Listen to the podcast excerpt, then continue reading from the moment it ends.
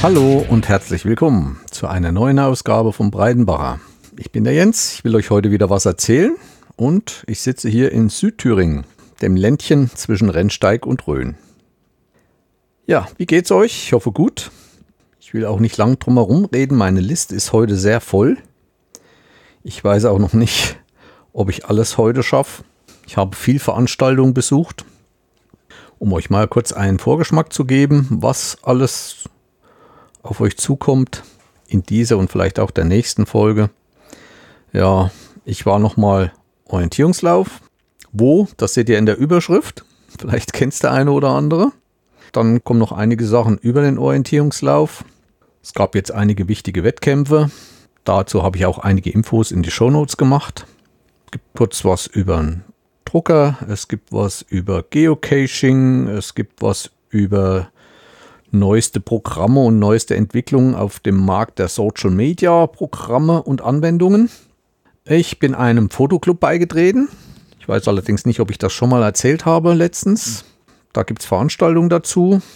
Ich war in einem Dunkelraum Essen. Was gab es noch? In Schmalkalden hat der Thüringen-Tag stattgefunden. Da gibt es einiges zu berichten. In diesem Zusammenhang habe ich mich über Strom und so weiter informiert, weil es da Stände gab. Damit wäre es für heute eigentlich geschafft. Wie weit wir kommen, werden wir sehen. Und ich fange einfach mal an. In der Überschrift habt ihr gelesen, will im Bad mal essen. Das ist eigentlich in Kurzform der Name eines Ortes, bei dem ich noch zum Orientierungslauf war. Und zwar heißt der Ort Willebad Essen. Das ist so ungefähr 10 Kilometer von Paderborn entfernt. Wieder mit dem Wohnwagen hin, diesmal aber kein Zelt, äh, Campingplatz gebucht, sondern es wurde ein Stellplatz für Wohnmobile und Camper angeboten, den wir dann auch in Anspruch genommen haben. Das heißt zwei Nächte. Und da kann man ja mal autark stehen. Strom aus dem Auto, Toilette reicht für zwei Tage und größere Geschäfte waren in der Nähe eine größere Toilette, also Dixies. Jedenfalls sind wir dorthin gefahren. Das war die deutsche Meisterschaft auf der Mitteldistanz. Eines der schlimmsten Läufe dieses Jahr. Ich will nicht sagen schlimm, also es ist kein Lauf schlimm. Also ich sehe immer das Gute, aber vom Gelände her für mich eines der anstrengendsten Läufe eigentlich in den letzten Jahren, weil auch das war ein Wald, wo viel umgebrochen war und durch den Sturm und andere Sachen und durch die Witterung und Käferfraß. Wir sind da über riesige freie Flächen gelaufen, wo noch große Äste lagen und durch Felsen und es war Wahnsinn. Also, wie soll ich sagen, das war sehr anstrengend. Wo es auch die Streckenlegung war ziemlich äh, steil gelegt, so dass man nicht so ein bisschen im Zickzack konnte, sondern dass man doch manche Wände regelrecht kerzengerade hoch musste. Und es waren doch schon ganz schöne Entfernungen, obwohl es eine Mittelstrecke war. Also ich hatte mächtig zu tun. Aber geschafft ist geschafft. Die Frau ist dann am zweiten Tag nochmal gelaufen. Das Problem war auch, dort hat es sehr, sehr stark geregnet vorher. Das war dieses starke Regengebiet, so dass der Parkplatz für die Autos nicht genutzt wurde, was bei uns meistens eine größere Wiese ist, die in der Nähe ist. Die wird dann vom Bauern gemietet. Der bekommt dann auch nicht wenig Geld. Zum Beispiel bezahlen wir pro Tag pro Auto ein Euro und da kommen doch schon einige zusammen. Ja, und deshalb musste man so zwei, drei Kilometer laufen bis zum Wettkampfzentrum. Und das war eine ganz schöne Strecke. Und Laufen wird umso langweiliger, wenn man schon über eine riesige Entfernung sieht, wo man hin muss. Kein Baum und nichts dazwischen ist, also auch landschaftlich nicht so abwechslungsreich ist und dann noch ein geteerter Feldweg. Ja, da ging es dann schon ganz schön schon zum Wettkampfzentrum hin sportlich zu. Aber die Orientierungsläufer sind ja hart im Nehmen und auch das wurde geschafft. Am Abend vorher sind wir noch nicht angereist. Wir sind erst Samstag angereist und Samstagnachmittag war dann die deutsche Meisterschaft Mittel. Am Freitagabend war noch ein Sprint und in Willebad Essen gibt es einen großen Gutshof, der so als Wettkampfzentrum, als Veranstaltungsort Ort genutzt wurde, also für Siegerehrung und andere Sachen. Dort war auch gleich der Zeltplatz, also noch ein Zeltplatz. Man konnte auch mit Zelten anreisen und unser Wohnmobilstellplatz. Das war so eine Halle, glaube ich, und davor war schön geteert und da konnten wir alle stehen. Es wird auch bei uns im Orientierungslauf kommen immer mehr mit Wohnmobilen und Wohnwagen. Auch da hat das mächtig zugenommen. Ich fahre jetzt schon acht Jahre inzwischen mit, mit Wohnwagen rum und ja, so dass da auch mal eng werden kann. Aber es ging alles gut. Ja, das Schöne ist halt beim Wohnwagen, man kann das Auto abschnallen und kann da mal schnell woanders hin, während andere wieder irgendwelche Besetzzeichen für ihren schönen Wohnmobilstellplatz hinstellen müssen, also Stuhl und Tisch stehen lassen müssen und fahren dann weg und hoffen, dass das abends dann steht. Aber das ist denen hier ein Problem. Am Abend vom Samstag fand noch ein Demo-Wettkampf statt. Und zwar die Kader, also Kader heißt so ungefähr die Nationalmannschaft äh, der deutschen Orientierungsläufer, Frauen wie Männer. Die haben einen Demo-Wettkampf gemacht, um auch mal von nahen für die Gäste oder für die anderen Orientierungsläufer zu sehen, was die drauf haben und wie schnell die sind, wie schnell die orientieren können. Und innerhalb diesen großen Gutshof, wo auch ein Park dabei war und so weiter, wurde da eine Strecke aufgebaut.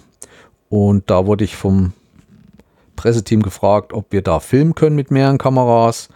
Und das haben wir dann auch getan. Von meiner Seite habe ich, glaube ich, drei Kameras zugesteuert.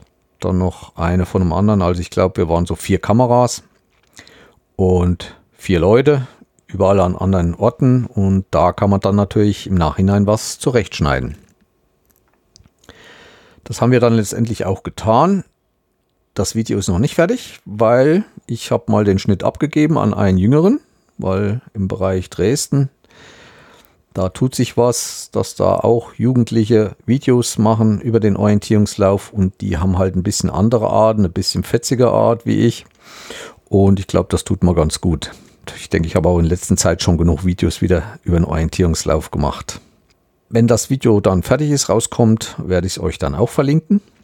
Ja, was gibt es sonst noch zu sagen zu diesem Demo-Wettkampf?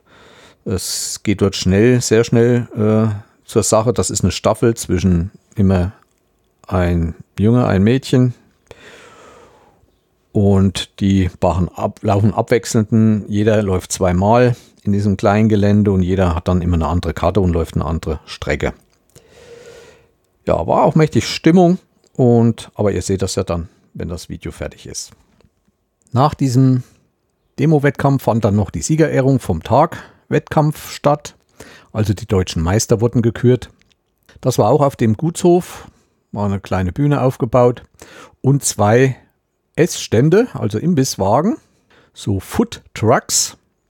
Und davon war einer mit Fleisch und einer ohne Fleisch.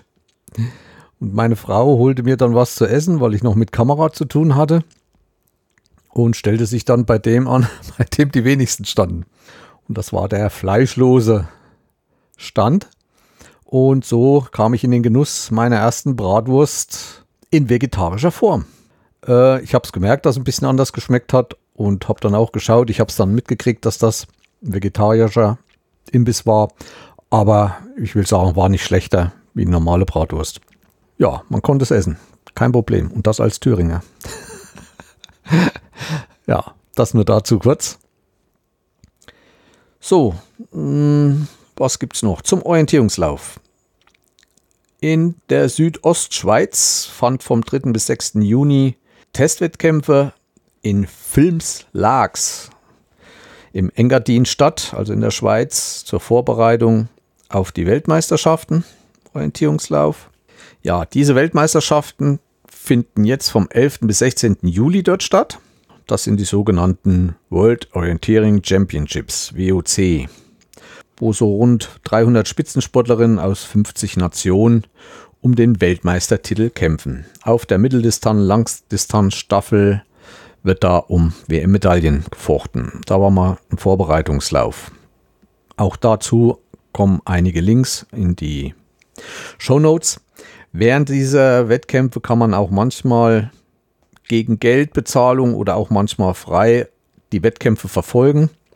Da wird inzwischen einiges getan, sodass viele Sportler mit Trackern laufen und dann wird eine Karte eingeblendet, wo man genau sieht, wo diese Sportler sich gerade auf der Karte im Gelände befinden. Und das ist immer sehr, sehr interessant, gerade für uns Orientierungsläufer, weil doch jeder äh, anders läuft von einem Posten zum anderen. Warum läuft er so und so weiter? Das ist dann schon sehr interessant. Meine Frau, die könnte da stundenlang zugucken. Ich gucke da mal drüber und wenn mal was Interessantes ist, ja, aber ansonsten bin ich da nicht so scharf hinterher. Inzwischen hat auch ein 24-Stunden-Orientierungslauf in Tschechien stattgefunden. Das heißt, wir führen ja alle zwei Jahre hier in Thüringen eines der größten Wettkämpfe in Deutschland mit durch. Das ist der 24-Stunden-Orientierungslauf.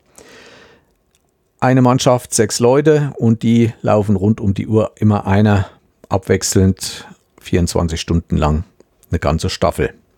Und das wollten die Tschechen auch mal machen. Da war aber die Beteiligung nicht so groß. Und da war auch ein Team vom USV Jena, die das hier in Thüringen veranstalten, war auch dort und ist dort mitgelaufen. Ich mache euch einen Link in die Show Notes. Ja, dann war inzwischen noch die deutsche Meisterschaft im Staffelorientierungslauf. Da war ich nicht, das war in Bad Freienwalde. Auch da mache ich euch nochmal einen Link. Und weiterhin inzwischen vom 22.06. bis 25.06. fand die Jugend-Europameisterschaften in Bulgarien statt. Und vom jetzt gerade vom 2.7. bis 9.7. finden die Junioren-Weltmeisterschaften in Rumänien statt.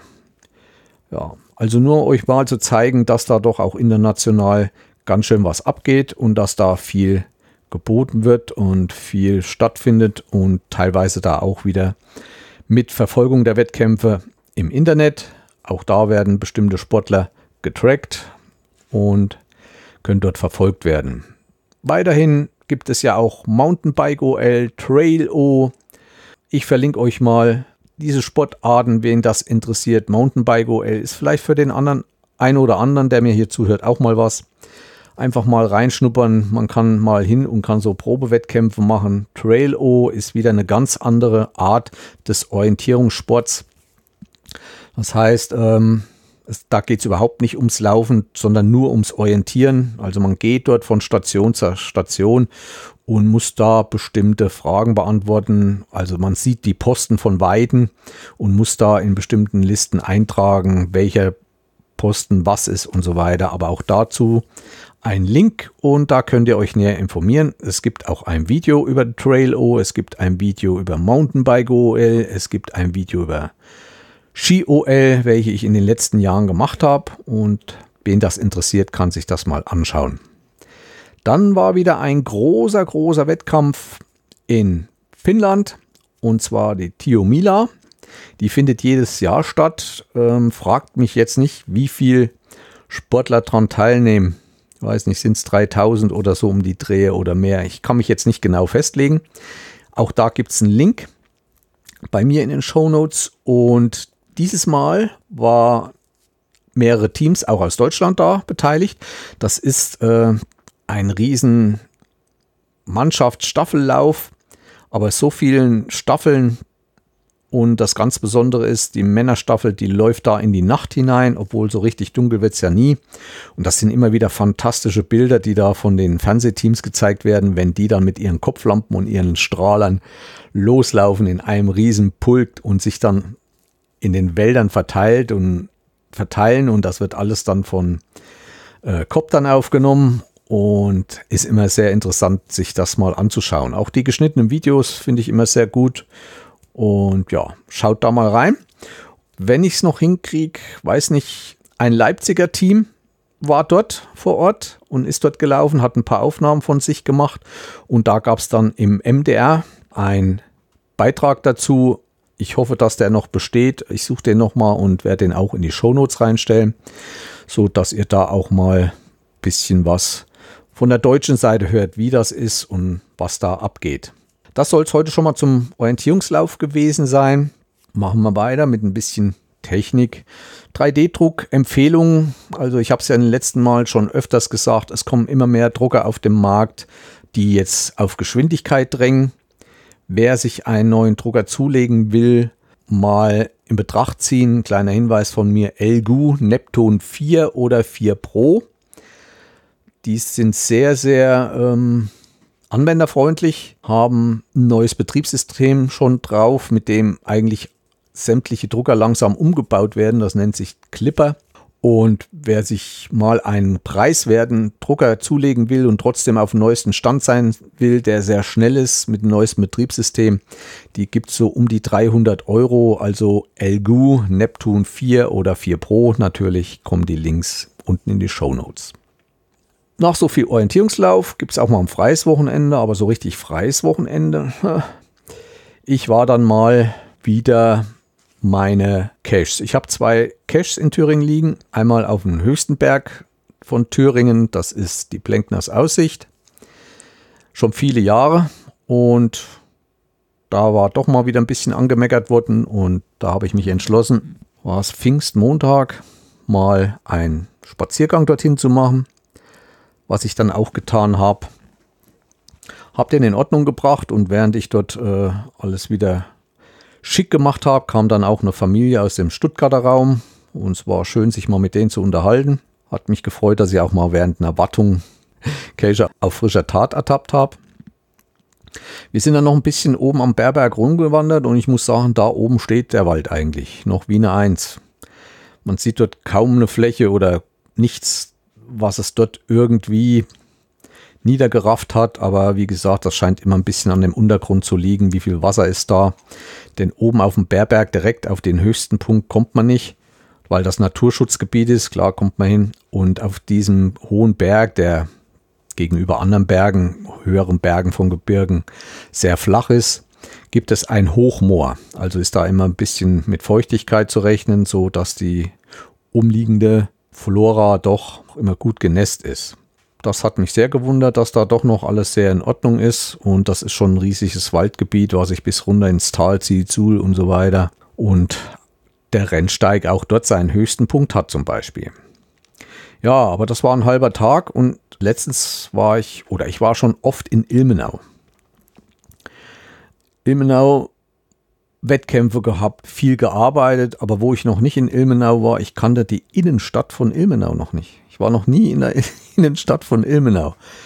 Und da habe ich dann doch gesagt, wir fahren mal weiter nach Ilmenau. Auch die Strecke dort oben vom Berberg Richtung Ilmenau ist wunderschön, eine schöne Landschaft. Man kommt an einem der, ich glaube, das ist der beste Campingplatz von Thüringen, Meiersgrund nennt er sich.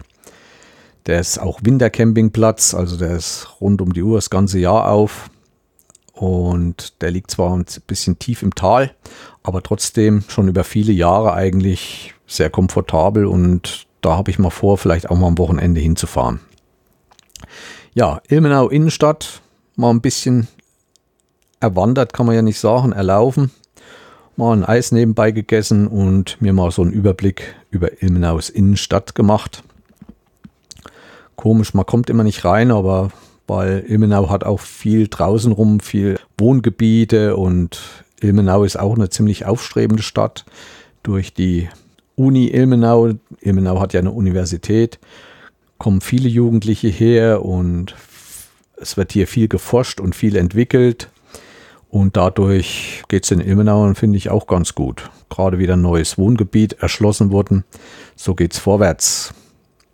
Ja, ein Wochenende drauf, glaube ich, war es, fand eine große Fahrradveranstaltung statt.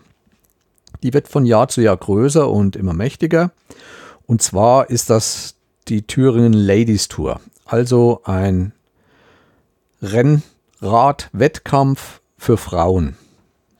Das fing vor ein paar Jahren klein an, aber langsam kommen sie jetzt auch so weit, dass sie in diesen Ranglistenläufe hier mit reinkommen genau weiß ich nicht, ähm, wie sich das dort verhält. Das ganze Veranstaltung nennt sich Lotto Thüringen Ladies Tour. Auch da habe ich euch Links unten reingestellt. Und dieses Jahr das erste Mal ein Hauptstandort, also Stadt und Ziel, war Schmalkalden. Dort wurde gefahren zwei Runden und eine dieser Runden ging dann durch unser kleines Dörfchen Breidenbach. Und das konnte ich mir natürlich nicht entgehen lassen. So habe ich mich ans Ortseingangsschild gestellt und habe wieder mal ein bisschen Fotos geschossen. Ist nicht so viel, was wir von so Fahrrädern machen, aber was da alleine an Dross, an Polizeiwagen und alles kommt, das ist schon gewaltig. Also was da für Gelder mit reingewirkt werden, ich weiß nicht, wer das alles bezahlt, das waren, war gewaltig. Also davor, danach, davor äh, Absperrwagen, die und Leute mussten an die Straße, die mit absperren mussten. Also es ist schon ein ganz schöner Tross und eine ganz schöne Veranstaltung. Auch in Schmalkalden war doch ziemlich viel Betrieb und wurden angefeuert. Fragt mich, wer gewonnen hat, aber das ist ein internationaler Wettkampf, sodass auch viele aus anderen Ländern kommen und dort teilnehmen. Und diese Tour wird immer beliebter, weil es auch eine schöne Landschaft hier ist, geht hoch und runter, es gibt Berge, und die Rhön und der Thüringer Wald, das ist doch so ganz schön. Nach uns der Tag war dann die nächste Staffel in Mühlhausen. Da ist wieder ein bisschen flacher, aber im Großen und Ganzen war es recht schön. Ich habe euch die Bilder ins Netz gestellt und verlinkt die auch unten, wer da mal Interesse hat, sich das anzuschauen. Ja, das war die nächste Veranstaltung. Kommen wir mal wieder ein bisschen zur Technik. Ja, in der letzten Zeit ging ja vieles durch die Presse äh, und ein Dienst ist mächtig in die Schlagzeilen geraten, das ist Twitter. Ich persönlich bin noch auf Twitter und lese, wenn so manche, die ich, äh, denen ich folge, das sind nicht viele, das ist eine Handvoll, wenn die mal was posten, aber ich selbst poste kaum was, selbst meistens vergesse ich auch meinen Podcast mal hier was reinzuschreiben, dass wieder eine neue Folge rausgekommen ist. Deswegen habe ich auch wenige Follower dort. Ne? Also mehr als dass man dabei ist und so weiter. Ja, aber andere Anbieter wollen natürlich in diese Lücke von Twitter, wo viele rausgesprungen sind, in Mastodon zum Beispiel, auch auf diesen Zug aufspringen. Und unter anderem ist das Instagram und die arbeiten am Projekt Barcelona. Ich habe euch dazu einen kurzen, ein kurzes Shot-Video äh, in die Show Notes getan. Das ist also, Instagram ist ja hauptsächlich mit Bildern, für Bilder bekannt, die zu posten. Und die wollen jetzt noch mehr auf Nachrichten und, und Text schwenken. Und dazu gibt es ein Projekt, das nennt sich Barcelona. Ein zweites Projekt, was ausgestampft wird, was aber wiederum Konkurrenz von Instagram werden soll, also hauptsächlich mit Bildern. Ich weiß nicht, könnte sein, dass ich es euch schon mal genannt habe, ist das Projekt Vero. Auch da verlinke ich euch zwei Videos, damit ihr das genauer mal unter Betracht nehmen könnt. Also das ist eine Community, wo man rein kann, in der es halt nicht so sehr um diesen Algorithmus von Instagram geht. Die haben einen anderen Algorithmus, so dass man da mehr bei bestimmten Leuten ankommen kann und mehr gesehen wird. Und die haben auch nicht so strenge Auflagen von den Bildern her, was ja bei Instagram immer in einen, wenn man da posten will, in ein bestimmtes Format gequetscht wird. Und das ist bei denen auch nicht so. Ein anderes Sache ist, ich hatte ja schon erzählt, dass ich auch bei Discord bin. Doch für mich, mir fällt es immer wieder schwer, also was eigenes Großes dort aufbauen in Discord würde mir zu schwer fallen. Es ist doch ziemlich unübersichtlich für mich. Meine Meinung, persönliche Meinung. Und ich bin da zwar über Midjourney drin, das habe ich so hingekriegt, aber man kann da so viel machen und das ist so umfangreich und Leute, nur bestimmte Leute was Bestimmtes zulassen. Da hatte ich ja auch erzählt von Kevin Hollywood, der das gemacht hat, der da auf Midjourney richtig eingestiegen ist und der hat jetzt ein neues, eine neue Community gefunden, das nennt sich School. S-K-O-O-L.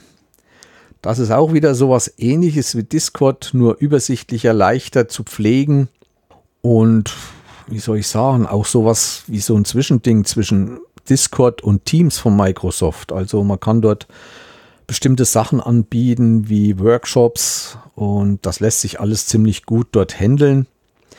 Auch dazu habe ich euch ein Video eingestellt. Wen das interessiert, der kann da mal gucken. Ja, weiter geht's.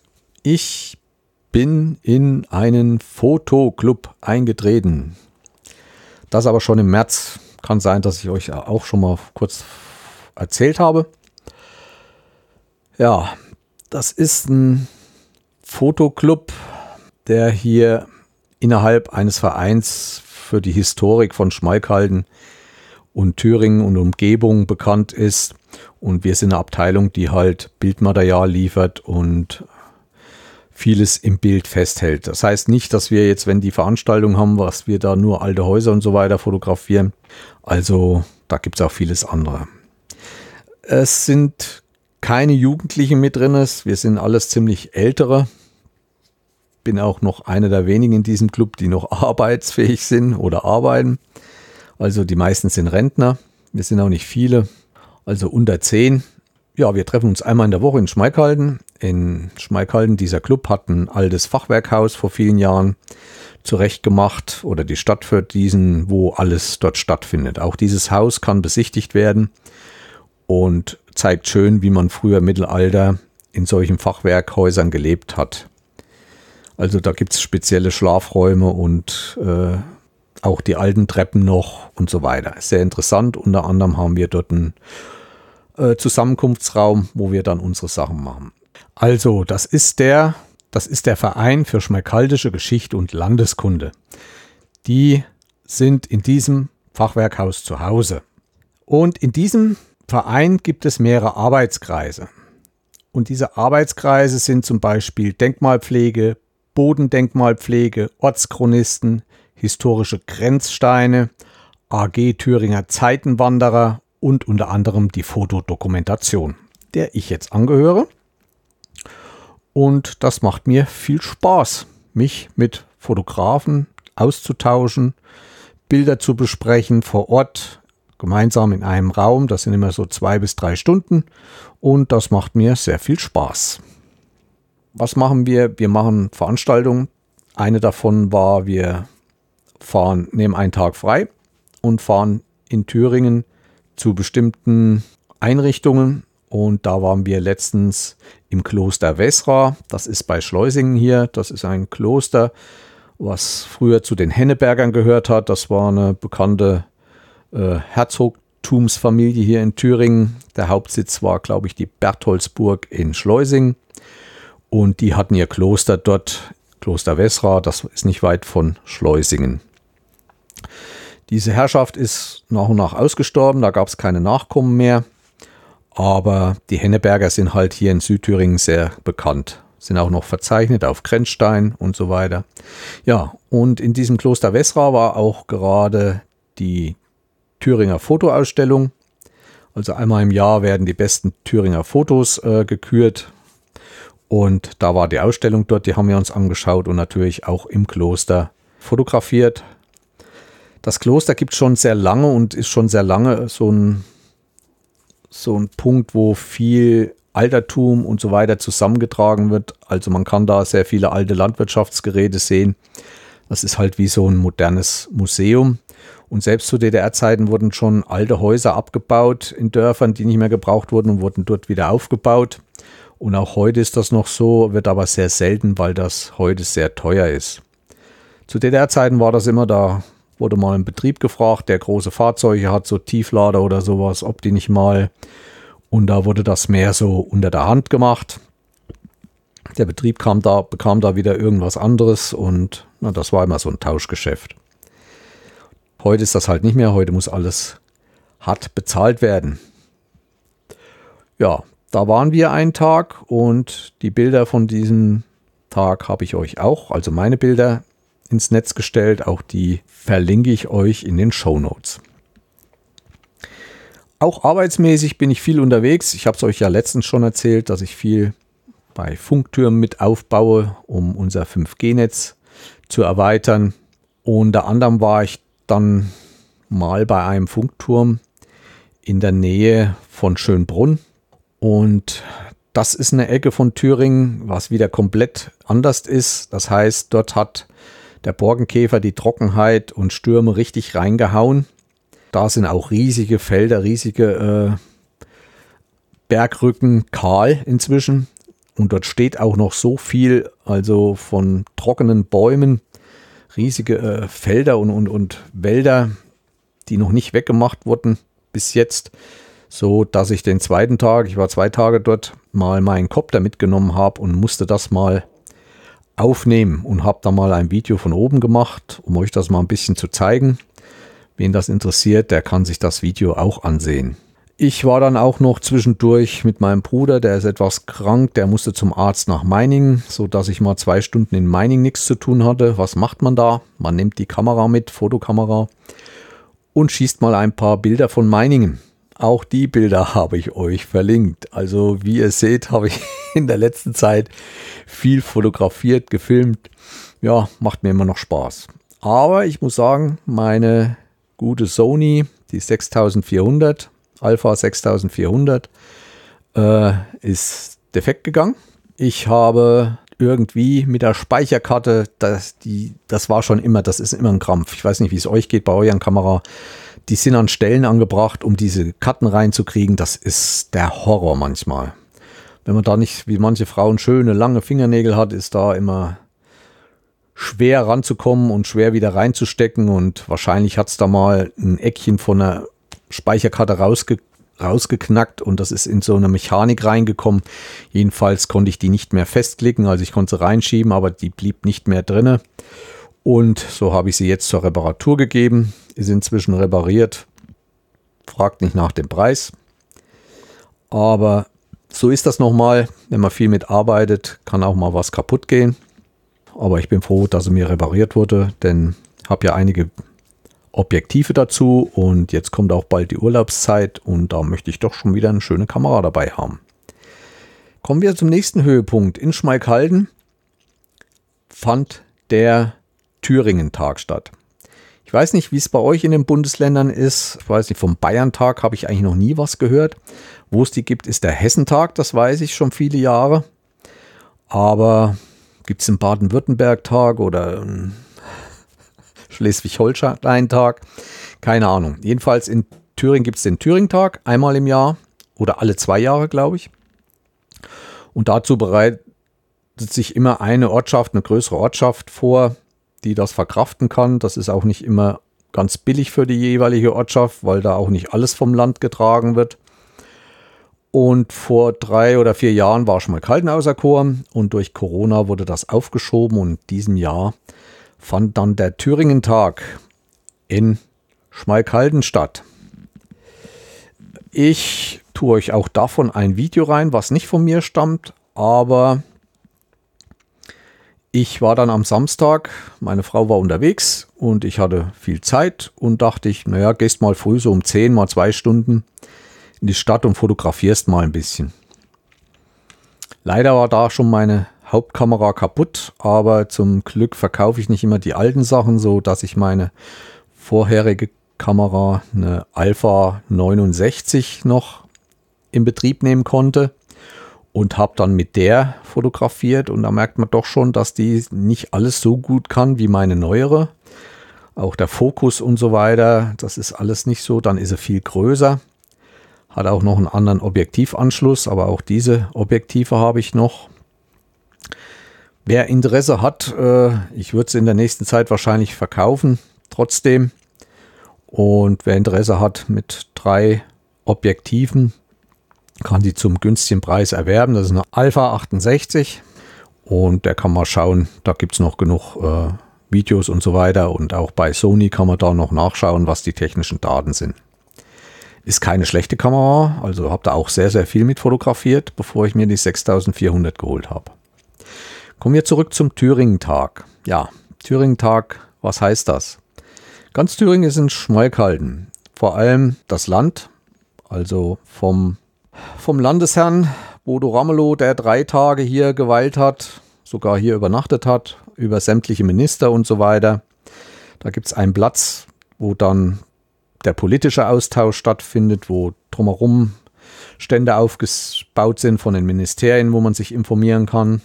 Dann gab es einen großen Bereich in Schmalkalden über, na, wo diese ganzen Mittelaltermarkt, Mittelalterfeste und alles, was damals dort gab, äh, dargeboten wurden, vom Essen über Schmuck, über äh, Werkzeuge, alles wie damals das Leben so lief. In Trachten natürlich war eine große Ausstellung hier.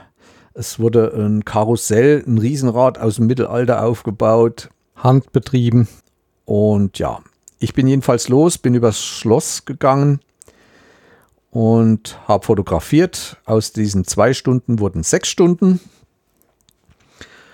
Und ich habe so rund 500 Bilder in diesen sechs Stunden geschossen. Wer mich kennt, ich bin da ein ziemlich schnell Fotografierer, also ich halt drauf, versuche einzustellen und mache Bilder und dann zu Hause sortiere ich aus. Also aus diesen 500 Bildern habe ich dann 180 in eine Galerie getan, die ich euch natürlich auch verlinke und die könnt ihr euch anschauen, um so ein bisschen Eindruck von Schmalkalden und diesem Fest zu bekommen. Schmalkalden Fachwerkstatt, eine Riesenbühne auf dem Markt aufgebaut mit einem riesen Baldachin für die, fürs Publikum, dass die nicht bei Regen total im Nassen sitzen. Auch da gibt es Bilder davon. An jeder Ecke natürlich Bratwürste, Esserei. Dann gab es einen Bereich, wo viel Firmen sich darbieten konnten. Das war im Westendpark. Das ist in Richtung Bahnhof. Das ist ein großer Park, der zur Landesgartenschau gebaut wurde. 2015 war die. Und da waren viele Stände von ganz Thüringer ähm, Gewerken. Ob das Schmuck war, ob das Drechsler, Schnitzler waren, ob das äh, Metallhandwerk war, ob das äh, Teeanbauer oder Teeproduzenten waren oder Schmuck und alles, was es so gibt. Also man konnte auch 3D-Brillen aufsetzen, man konnte neuesten Sportgeräte testen. Ja, das war ein großer Park und da gab es viel. Und das zog sich dann bis runter zum Fieber, also unsere Pralindose von Schmalkalden. In Schmalkalden werden ja auch Süßigkeiten hergestellt, die bekannten Fieber Nougat und inzwischen auch ein bisschen Schokolade dazu. Und da gibt es ein große, großes Event-Restaurant, die dort eigenes produziertes Nougat-Eis anbieten. Man kann dort auch ein Event buchen und selber seine Pralinen gießen und produzieren. Und die haben hinten einen großen Platz dran, wo auch eine Bühne stand. Das war so die Bühne für die Profis, wie Ben Zucker und Andrea Berg haben da ihre Auftritte gehabt ich bin da rumgeschlichen und habe da so viel wie möglich versucht einzufangen, denn so eine Veranstaltung, die kommt garantiert so schnell nicht wieder nach Schmalkalden. Ja, vom Thüringen-Tag gibt es noch einiges mehr zu erzählen, aber ich schaue hier auf meine Timeline. Es ist doch schon wieder fast 40 Minuten rum. Ich möchte jetzt mal schließen und in der nächsten Folge geht es dann weiter mit dem Thüringen-Tag ich habe dort noch einiges erlebt. Unter anderem habe ich mich über Balkonkraftwerke und Energie allgemein mal informiert. Das war recht interessant. Ich denke, das wird auch nochmal eine Folge voll, wieder ein bisschen mehr Technik. Aber nicht immer nur das Normale von mir, sondern mehr allgemein. Ja, das soll es für heute mal gewesen sein. Ich denke, äh, in den Shownotes habt ihr genug zum Schauen und äh, nachgucken, was ich hier erzählt habe. Ich will damit für heute schließen. Freue mich, dass ihr mir zugehört habt und hoffe, dass ihr das nächste Mal auch wieder dabei seid. Anderen wünsche ich einen schönen Urlaub, habt einen schönen Sommer, bleibt schön gesund, wie sie überall sagen. Ne? Ach, bevor ich es vergesse, es findet noch eine Podcast-Veranstaltung im Juli statt. Am Wochenende um den 20. Und zwar der Podstock ist wieder live in Hessen, glaube ich, ist das noch. Äh, ihr könnt euch informieren. podstock.de, glaube ich. Und da gibt es alle weiteren Informationen. Und ich kann euch verkünden, auch ich werde diesmal vor Ort sein und möchte mir das mal alles anschauen und vielleicht mit dem einen oder anderen ein Schwätzchen machen. Und in diesem Sinne, vielleicht sieht man sich ja doch, doch mal. Tschüss, euer Breidenbacher. Bis zum nächsten Mal. Ciao.